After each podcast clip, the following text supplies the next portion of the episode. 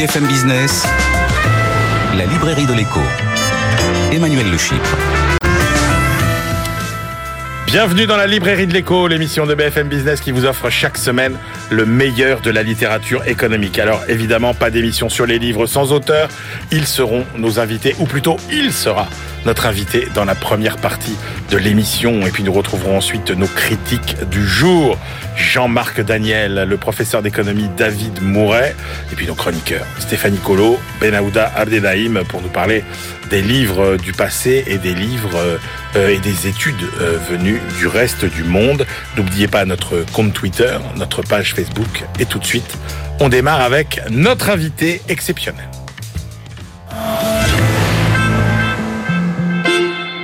Un invité exceptionnel qui va nous transporter dans le futur avec deux livres événements. Le premier, s'appelle IA 2042, 10 scénarios pour notre futur, aux éditions euh, Les Arènes, un livre écrit à quatre mains par euh, Kai Fouli. Euh, Kai Fouli, vous le connaissez, il a dirigé la recherche chez Microsoft Asie, puis Google China, investisseur, influenceur. Il est devenu une star mondiale après la parution de son livre précédent qu'on a beaucoup commenté dans la librairie de l'écho. Ça s'appelait intelligence artificielle, la plus grande mutation du monde. Et puis, ce livre euh, IA 2042, il est coécrit avec euh, Chen Qiufan. Pardon pour ma prononciation. Perfect. Chen Qiufan, euh, co-auteur donc avec Kai Fuli de ce livre. Euh, Chen Qiufan, euh, vous avez euh, d'abord mené une brillante carrière dans la technologie. Euh, vous avez travaillé chez Baidu, chez Google China, et puis vous êtes aujourd'hui un des auteurs de science-fiction les plus connus, les plus réputés, les plus admirés en Chine. Et donc, vous êtes co-auteur de IA 2042 avec euh, Kai Fouli. Et puis, vous publiez aussi votre euh, premier grand roman. Vous avez écrit beaucoup de nouvelles, mais là, c'est votre premier grand roman d'anticipation, L'île de Silicium. Euh, et euh, c'est très intéressant de parler des deux livres parce qu'on verra que finalement, les deux se, se répondent bien évidemment. votre deuxième livre, L'île de Silicium, est publié aux éditions Rivage. On va commencer par ce livre, euh, IA 2042, alors qui est un ovni absolument passionnant, puisqu'en fait, euh, il y a dix, nouvelles écrites par vous, qui sont ensuite euh, décryptées euh, avec tous les enjeux technologiques par Kai. Et donc, vous explorez dix grands thèmes autour de l'avenir de l'intelligence artificielle. Vous dites, d'abord, nous avons une vision étriquée de l'intelligence artificielle et vous citez la loi d'Amara, on surestime les effets d'une technologie à court terme, mais euh, on les sous-estime à long terme. Yes. Um, uh, bonjour. Uh, merci beaucoup. Thanks for having me here. Merci de m'avoir invité. I think this book is very unconventional collaboration Je crois que ce livre est une collaboration assez inhabituelle. Uh, en effet, nous savons que dans uh, les médias généralistes, mais aussi dans le cinéma, la science-fiction et ainsi de suite, on a tendance à mal comprendre ce qu'est uh, l'intelligence artificielle. Les robots super intelligents, vous voyez, c'est un petit peu caricatural, et euh, c'est l'esclavage de l'être humain, et ainsi de suite, blablabla, bla, bla, en quelque sorte. Mais en réalité, rien de tout cela n'est tout à fait véridique particulièrement à l'onde de ce qui se passe dans le secteur. Avec ce livre, IA 2042, nous voulons présenter des technologies, mais avec de la fiction. Donc, il y a des découvertes, des avancées dans le domaine de la technologie et on se projette sur une période de 20 ans pour savoir ce qui se passe partout dans le monde, en Europe, en Afrique, en Asie mais aussi en Inde et ailleurs. Donc c'est l'intelligence artificielle pour tout le monde et donc on traite de nombreux sujets dans ce livre. Et c'est pour ça que chaque nouvelle est extrêmement euh, la plus proche possible notre, de notre réalité future, en fait. Oui, c'est pourquoi ce n'est pas vraiment de la science-fiction, mais de la fiction scientifique, si vous voulez. Alors, balayons par exemple le premier thème, euh, la première histoire. c'est euh, finalement euh, comment une famille indienne qui souscrit une assurance qui lui paraît très avantageuse, finalement va se retrouver totalement prise avec ses comportements complètement dictés par l'intelligence artificielle de cette compagnie d'assurance et va voir sa vie assez bouleversée avec des avantages et des inconvénients.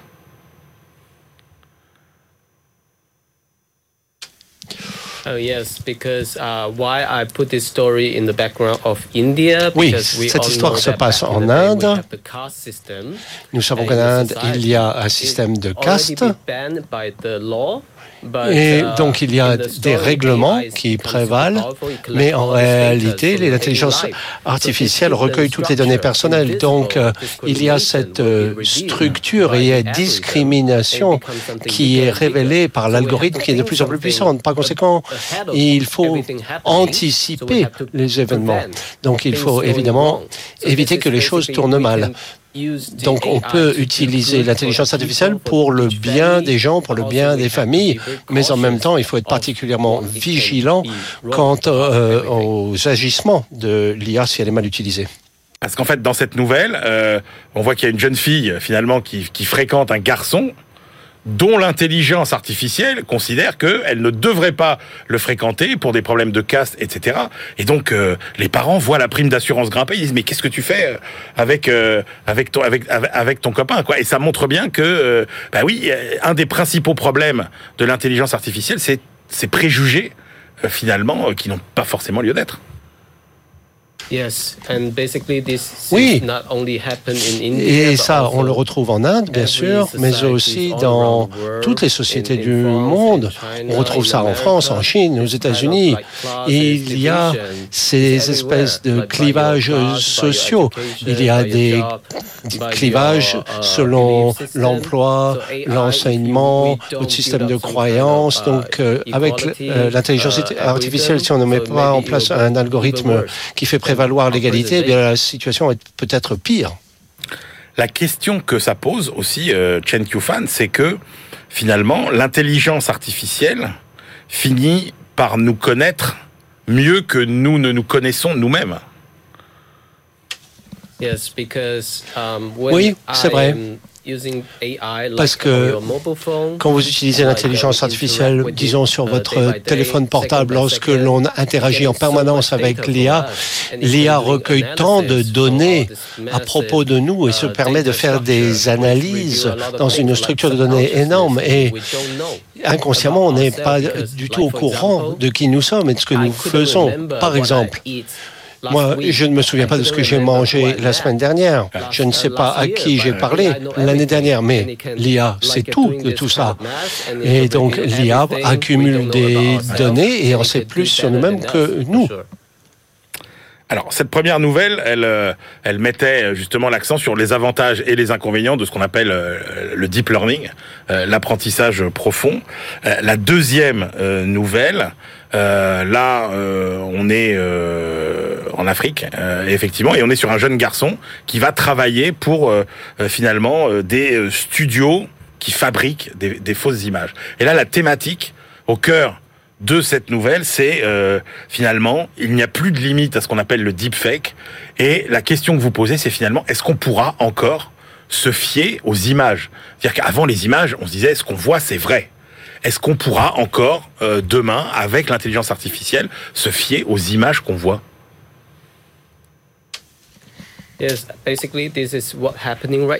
Oui, en fait, euh, c'est un phénomène actuel. et avec nos yeux, on peut faire la distinction uh, entre ce qui est généré par la uh, machine et ce qui est uh, authentique on arrive à faire la distinction à l'œil nu. Mais à l'avenir, il se pourrait bien que la technologie, accessible à tous, rende très difficile cette distinction.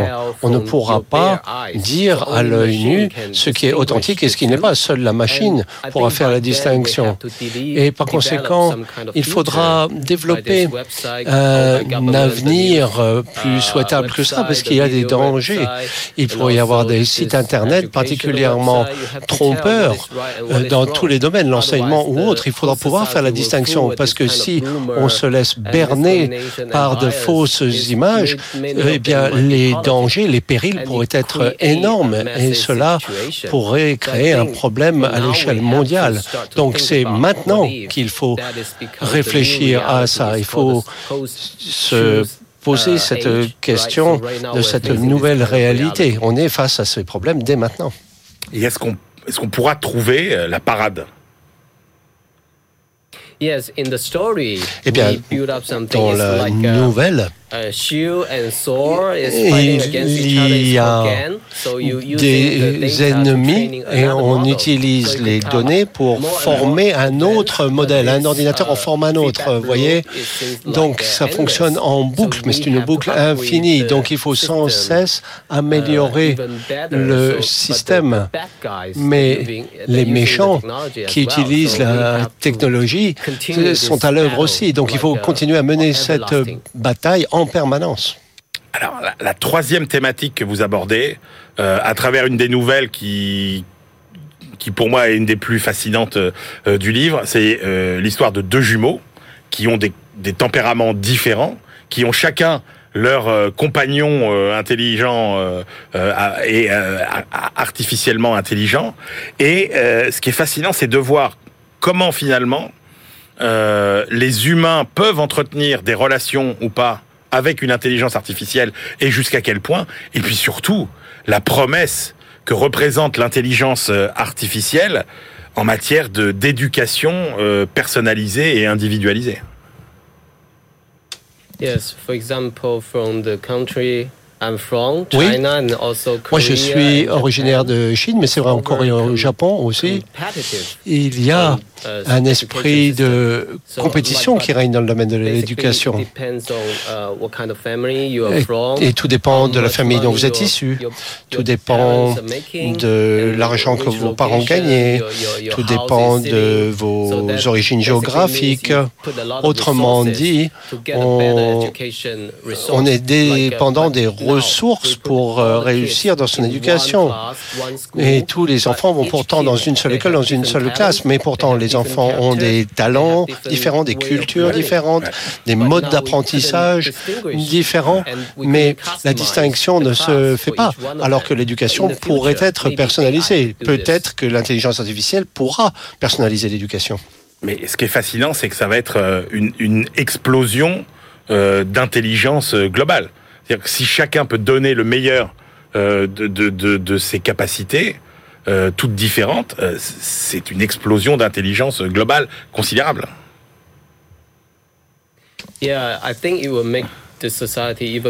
Oui, je crois que ça participera de l'égalité de la société parce que tout le monde pourra exploiter son potentiel.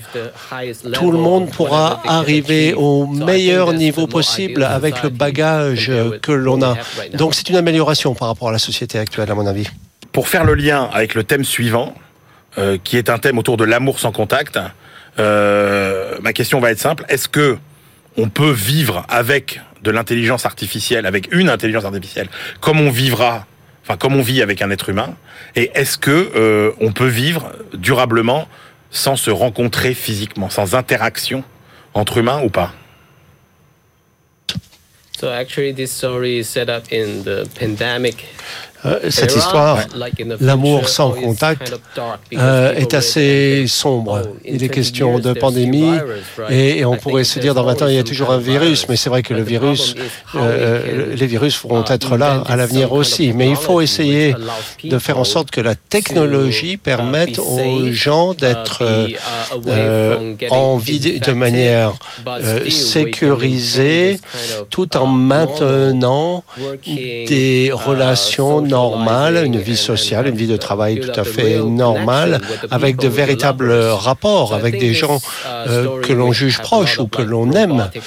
Donc la technologie robotique, l'humain numérique, les biocapteurs que l'on peut attacher à la peau sans avoir à faire les tests de Covid tous les jours. On, suffit de regarder ce que vous dit le capteur au quotidien.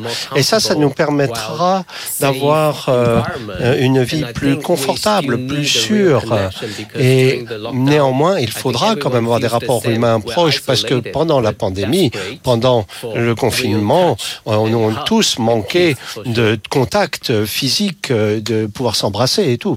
Alors, il y a plein d'autres euh, chapitres. Hein. Il y en a un euh, passionnant. Euh, alors, sujet classique, donc vous le découvrirez dans le livre. Est-ce qu'on aura un jour des vraies voitures autonomes? Est-ce que l'intelligence artificielle peut nous rendre heureux? Vous avez un chapitre formidable sur ce que vous appelez l'idole fantôme. C'est-à-dire, on va, on, on va peut-être devenir éternel grâce à l'intelligence artificielle. Il y a deux thèmes sur lesquels je voudrais qu'on s'attarde. Le premier, c'est l'informatique quantique. Vous dites, il y a 80% de chances que ça fonctionne en 2042 et la révolution de l'informatique quantique, elle va être plus importante encore que la révolution de l'intelligence artificielle. Est-ce que vous pouvez nous expliquer en quoi ça va consister?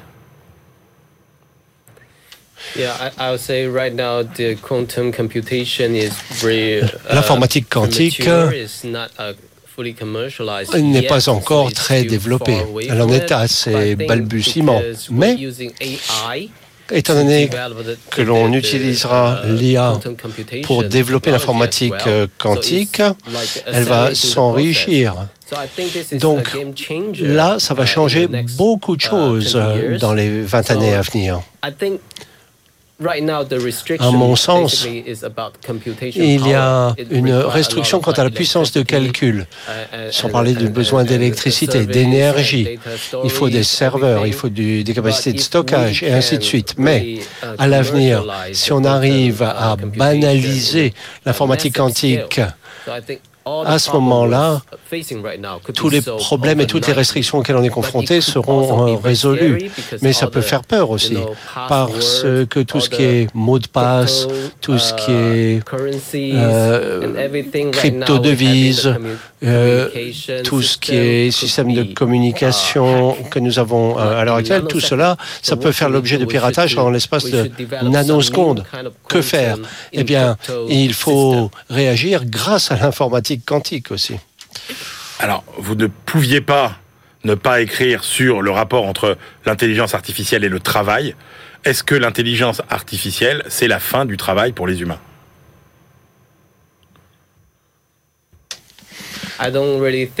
Non, je pense pas vraiment.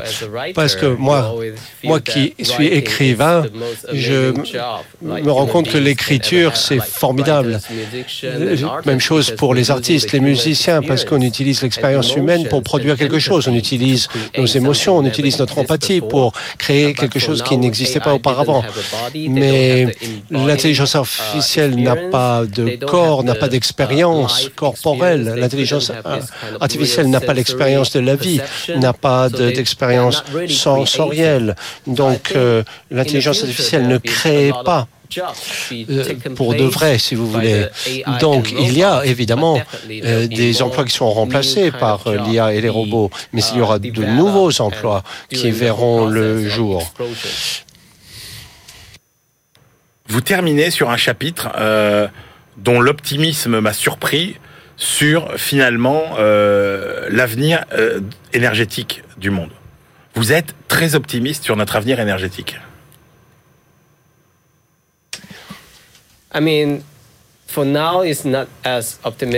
Bon, là où nous parlons, l'optimisme n'est guère de mise, parce qu'en Europe, là, on a peur de pénurie énergétique.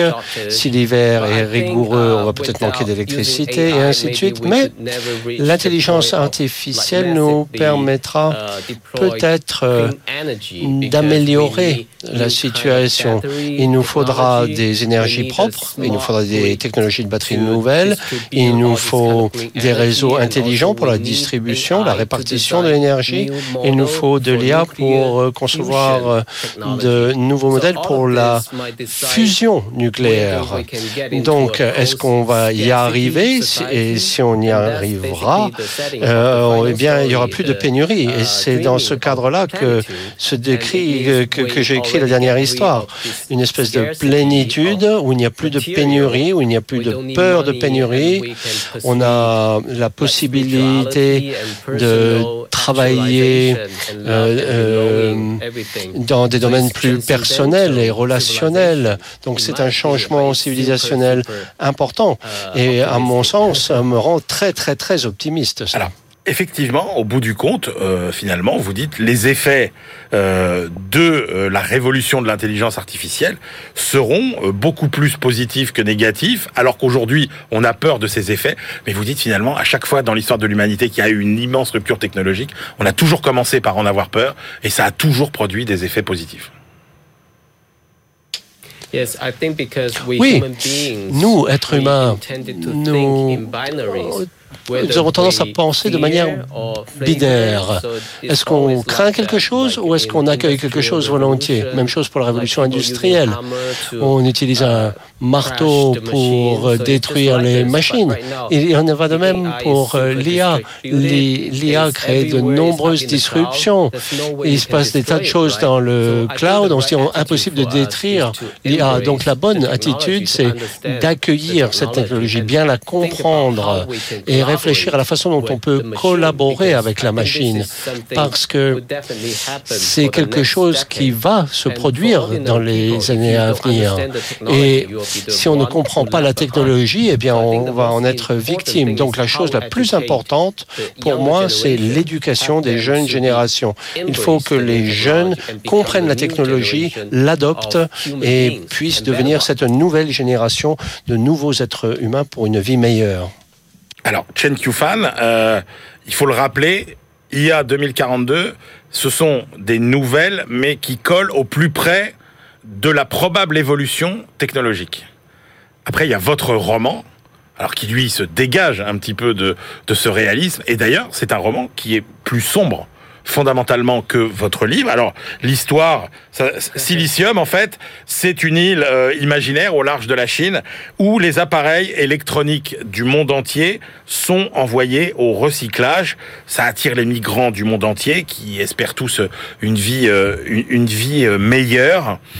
Est-ce que c'est ce qui nous attend vraiment dans le monde de demain où on voit bien que tout ce que vous racontez sur le recyclage est fascinant, en fait. Est-ce que c'est ce qui nous attend pour vous? Racontez-nous d'abord ce qui vous attend. Uh, I think this book is very different from eh bien, ce livre, L'île de silicium, est complètement différent de IA 2042. C'est un livre euh, qui porte sur la technologie, mais il y a aussi un caractère mystique, il y a même du chamanisme dans ce roman. Ce roman euh, a lieu dans une ville du sud de la Chine, dont je suis originaire, et c'est là, en effet, que se passe toute cette économie de recyclage depuis les années 90. Donc, tout cela, ce n'est pas 100% imaginaire. Il y a de la réalité. Alors, ça se produit en Chine, mais aussi en Asie, en Afrique, en Inde. Les États-Unis et l'Europe envoient leurs déchets électroniques vers des pays moins développés et les gens en souffrent évidemment sur place parce qu'il leur faut les ressources et ils sont au contact de ce métal. C'est absolument terrible comme euh, vie pour eux. Il y a une pollution innommable et donc il y a ce transfert du mal. Néanmoins, nous n'avons qu'une seule planète. Euh, et il n'y a pas d'endroit où on peut envoyer des déchets ailleurs que quelque part sur Terre. Alors effectivement, ce qu'on comprend et ce qui effectivement là pour le coup colle avec la réalité, c'est qu'on se rend bien compte que euh, beaucoup de ressources naturelles demain ne, seront plus puisées dans les mines ou, euh, ou dans les mers, etc., mais viendront euh, du recyclage. Mais l'économie du recyclage que vous nous décrivez, elle est, euh, elle est euh, impitoyable. Yeah, I think it used to be very savage oui, il y avait pas mal de récupération. Um, On a l'objectif de mener une économie de recyclage durable, mais aujourd'hui, nous devons penser au cycle de vie, à l'éco-conception. L'éco-conception, c'est absolument essentiel pour tous les objets électroniques ou autres. Il faut penser à chacun des composants et regarder comment il peut faire l'objet d'un recyclage intelligent. Par conséquent, il faut une conception systémique il faut se demander au-delà de l'éco-conception où vont aller les produits, les déchets. Il faut euh, certes développer de la technologie, mais il faut développer les choses de manière propre en s'assurant que les gens qui travaillent dans ce secteur sont protégés des dangers de ces déchets. Au cours des cinq dernières années, aux États-Unis, euh, pardon, en Chine, la situation a été transformée pour que les choses soient plus propres et les choses s'améliorent de ce point de vue-là. Il y a une plus grande propreté de l'air, de la terre, de l'eau, mais aux Philippines, en Afrique subsaharienne et ailleurs, eh bien non, la situation est loin d'être améliorée.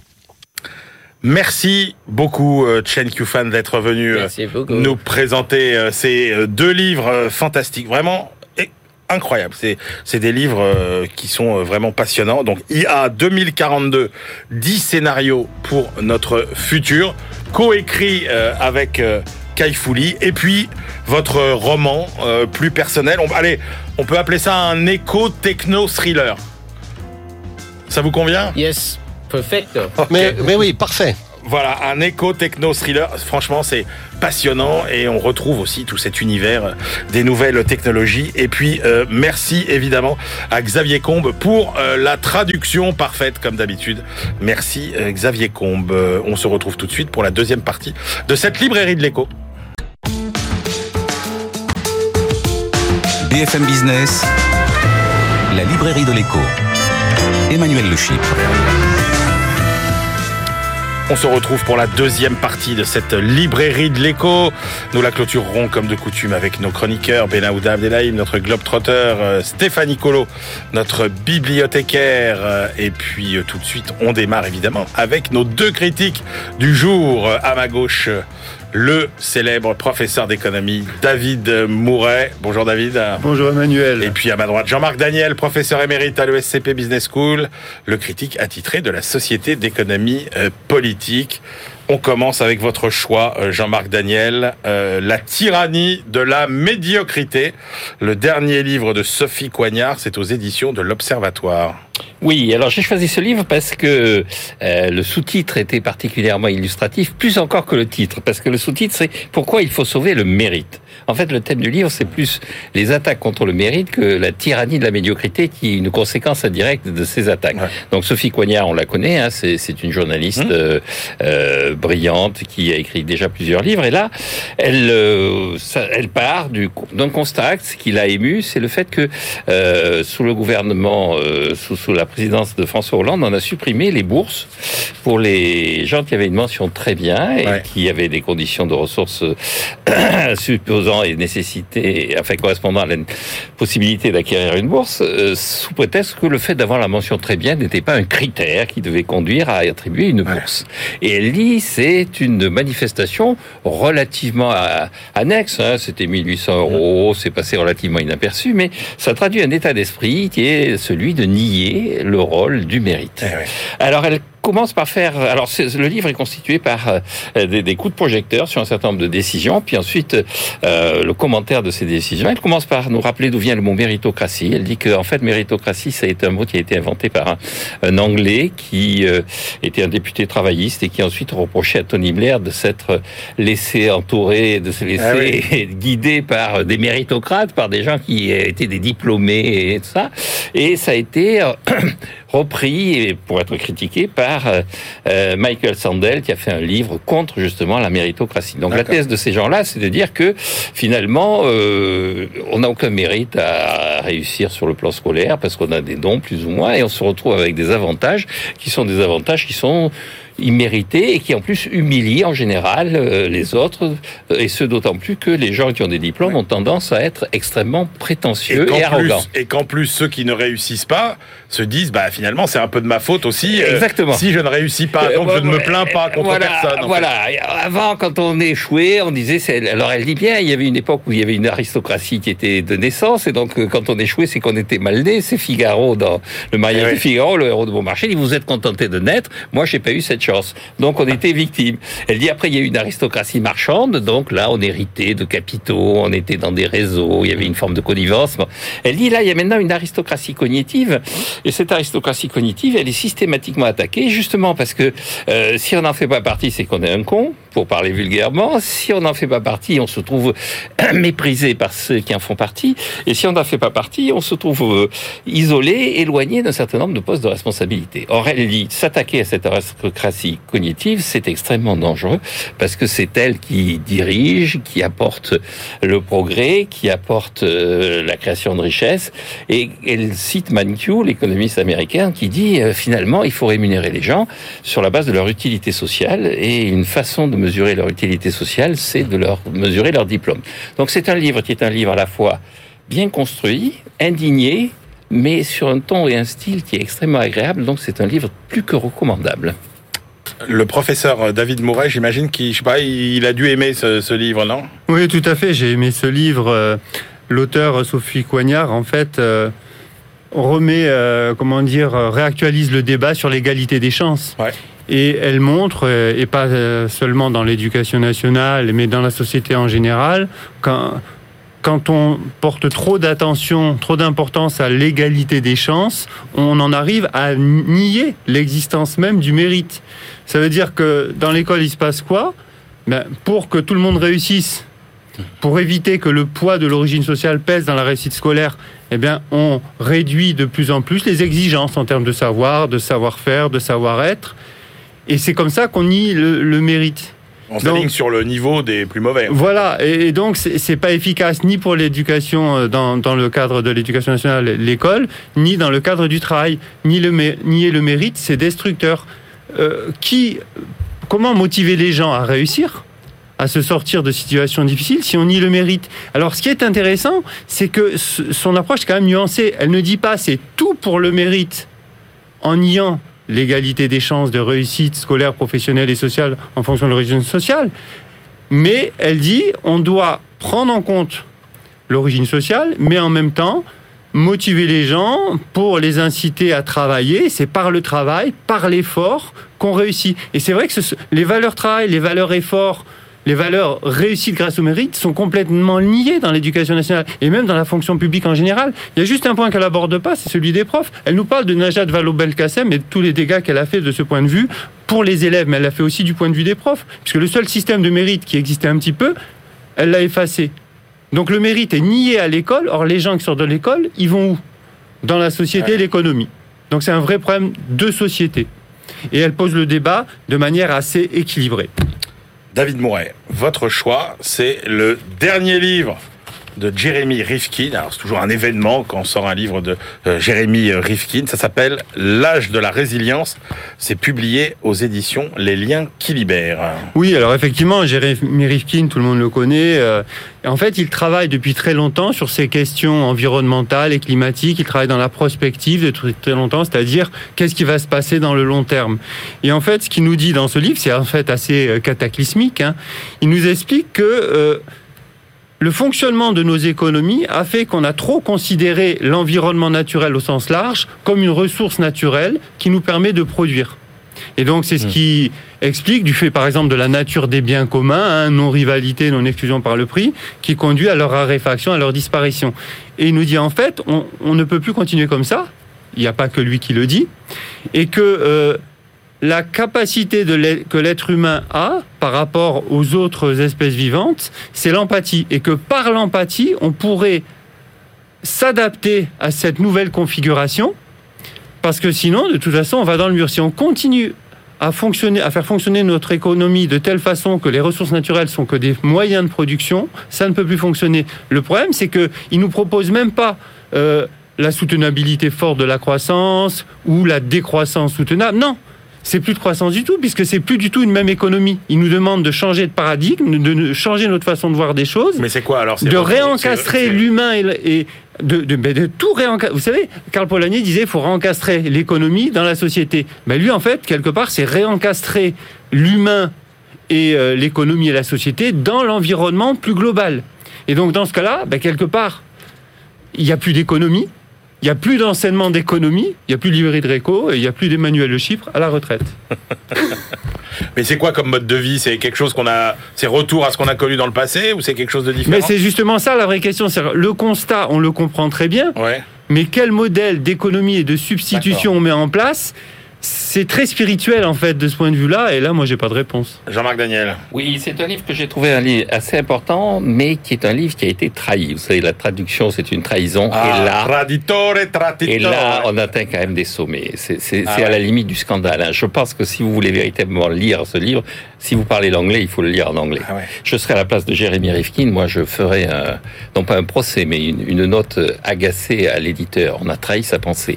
En particulier, il y a le mot efficience, parce qu'il emploie le mot efficiency, qui qu'on traduit par efficience, qui en réalité n'existe pas en français, c'est efficacité ou compétitivité, qui est réemployé toutes les deux phrases, qui inonde, sature le, livre et le rend relativement incompréhensible.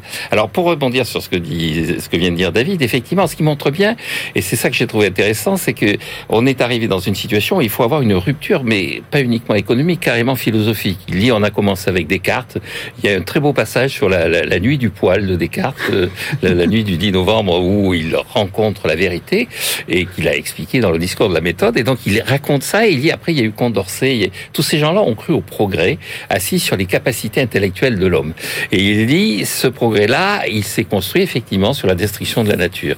Maintenant, il faut passer à autre chose qui serait une sorte de capacité d'adaptation et non pas de compréhension à la réalité de la nature dans une vie qui serait une vie plus frugale.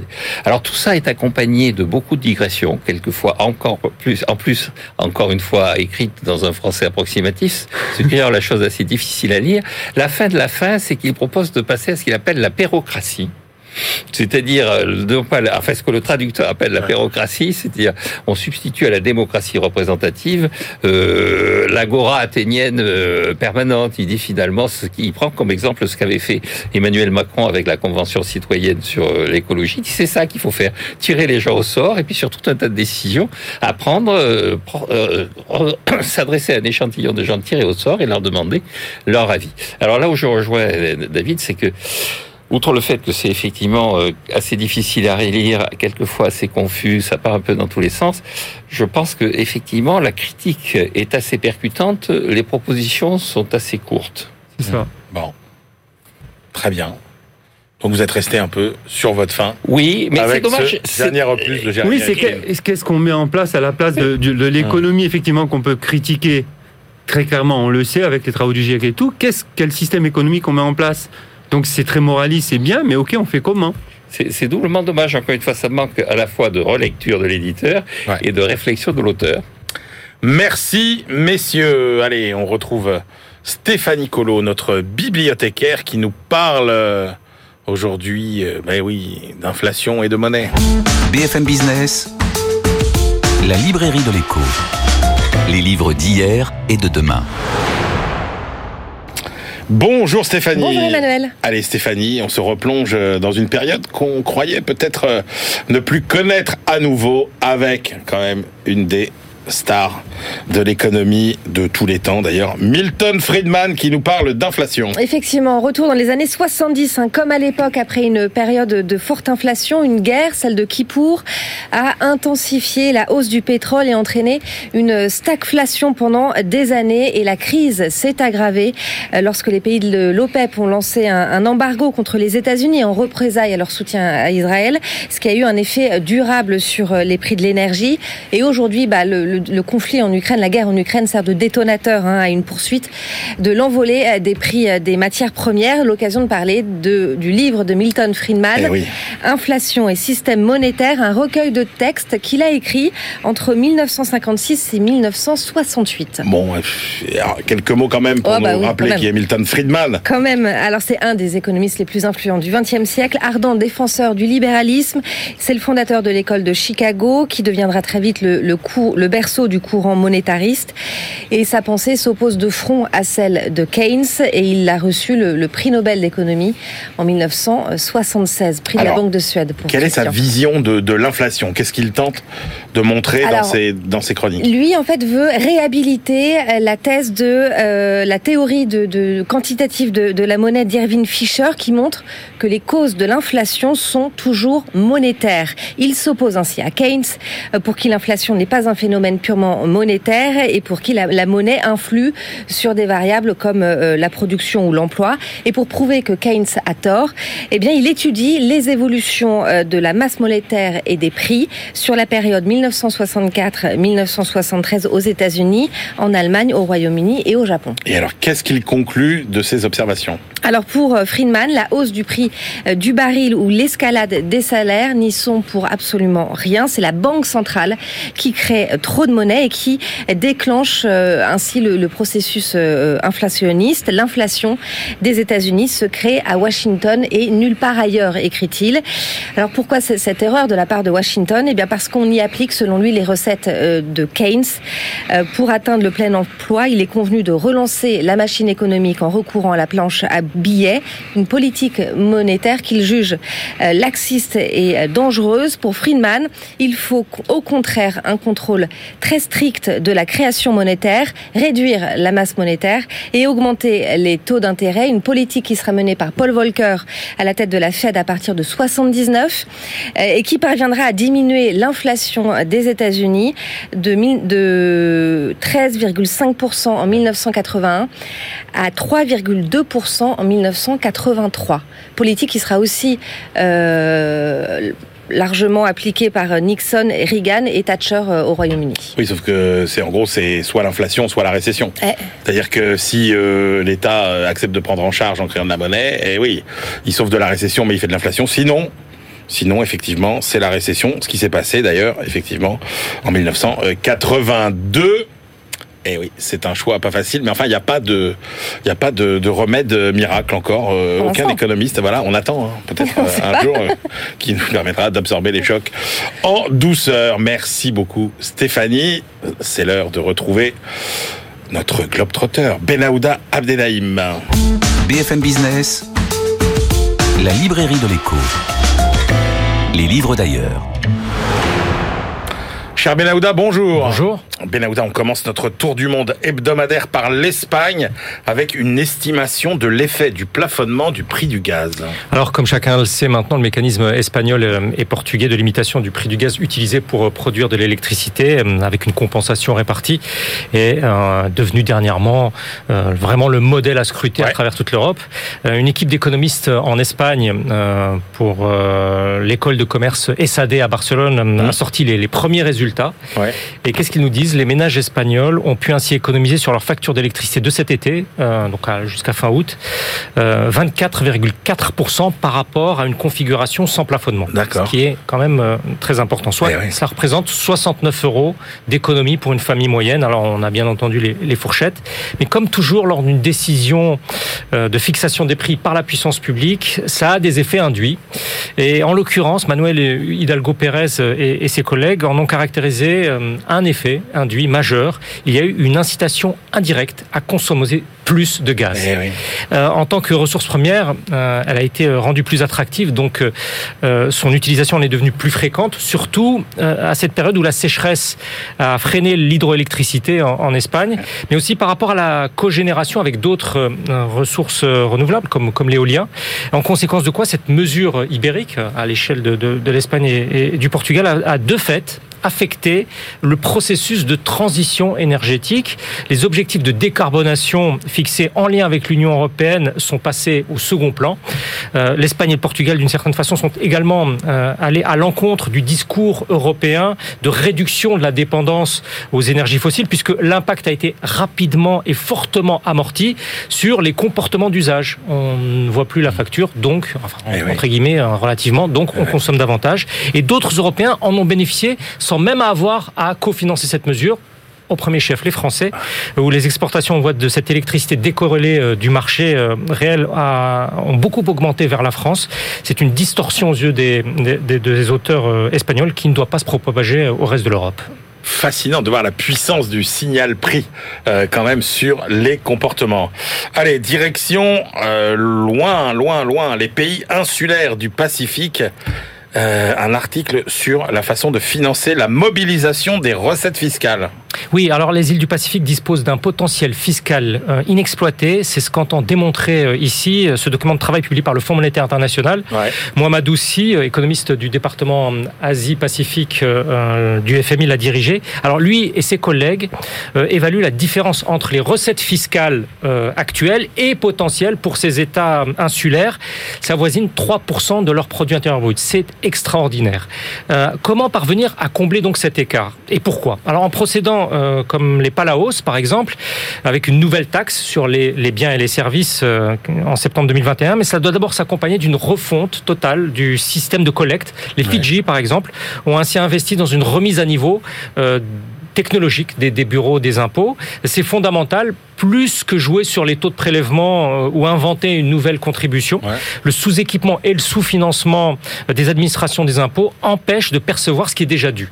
Euh, ainsi, l'écart euh, dans ce groupe de pays pacifiques entre la perception de la TVA et ce qui pourrait l'être en fonction tout simplement de l'activité économique effective est en moyenne d'environ 50%. Euh, récupérer ces 3% de PIB euh, dans les caisses de l'État, ce n'est pas euh, une vue de l'esprit. C'est présenté comme tout à fait indispensable dans une région qui doit faire face à une menace existentielle, je cite, du fait de la montée des mers et des cyclones tropicaux. Il s'avère que ces nations insulaires vont devoir débourser durant les, les 10 ans qui viennent en moyenne 3,1% de leur PIB en, part supplémentaire afin de bâtir de nouvelles infrastructures résilientes, je cite, euh, au changement climatique. Or, les ressources sont plutôt orientées actuellement, et maintenant en fait depuis bientôt trois ans, vers les aides euh, aux ménages pour atténuer la crise pandémique, euh, puis maintenant vers un, un, amortissement de la poussée des prix du carburant et de la nourriture du fait indirect d'une très lointaine guerre hein, là-bas en Europe. Direction le sud-ouest de la Chine, euh, maintenant, Benahouda, où les truffes sentent l'argent à plein nez. Oui, un titre euh, accrocheur. C'est une étude de cas par un anthropologue chinois. Ça vient d'être traduit en anglais par euh, une publication en ligne de Shanghai. Li Rui Jun raconte et analyse ce marché en essor exponentiel, la truffe du sud-ouest de son pays. les parfums sont différents selon le terroir, nous dit-il. Celui le plus convoité se trouve au Gongshan, c'est non loin de la frontière avec la Birmanie. Euh, la confiance dans le circuit de commercialisation, explique-t-il, est alors fondamentale. Euh, un partenaire est appelé là-bas euh, frère. Et l'objectif d'appeler un frère, c'est de contourner les intermédiaires commerciaux qui ponctionnent au fur et à mesure les marges.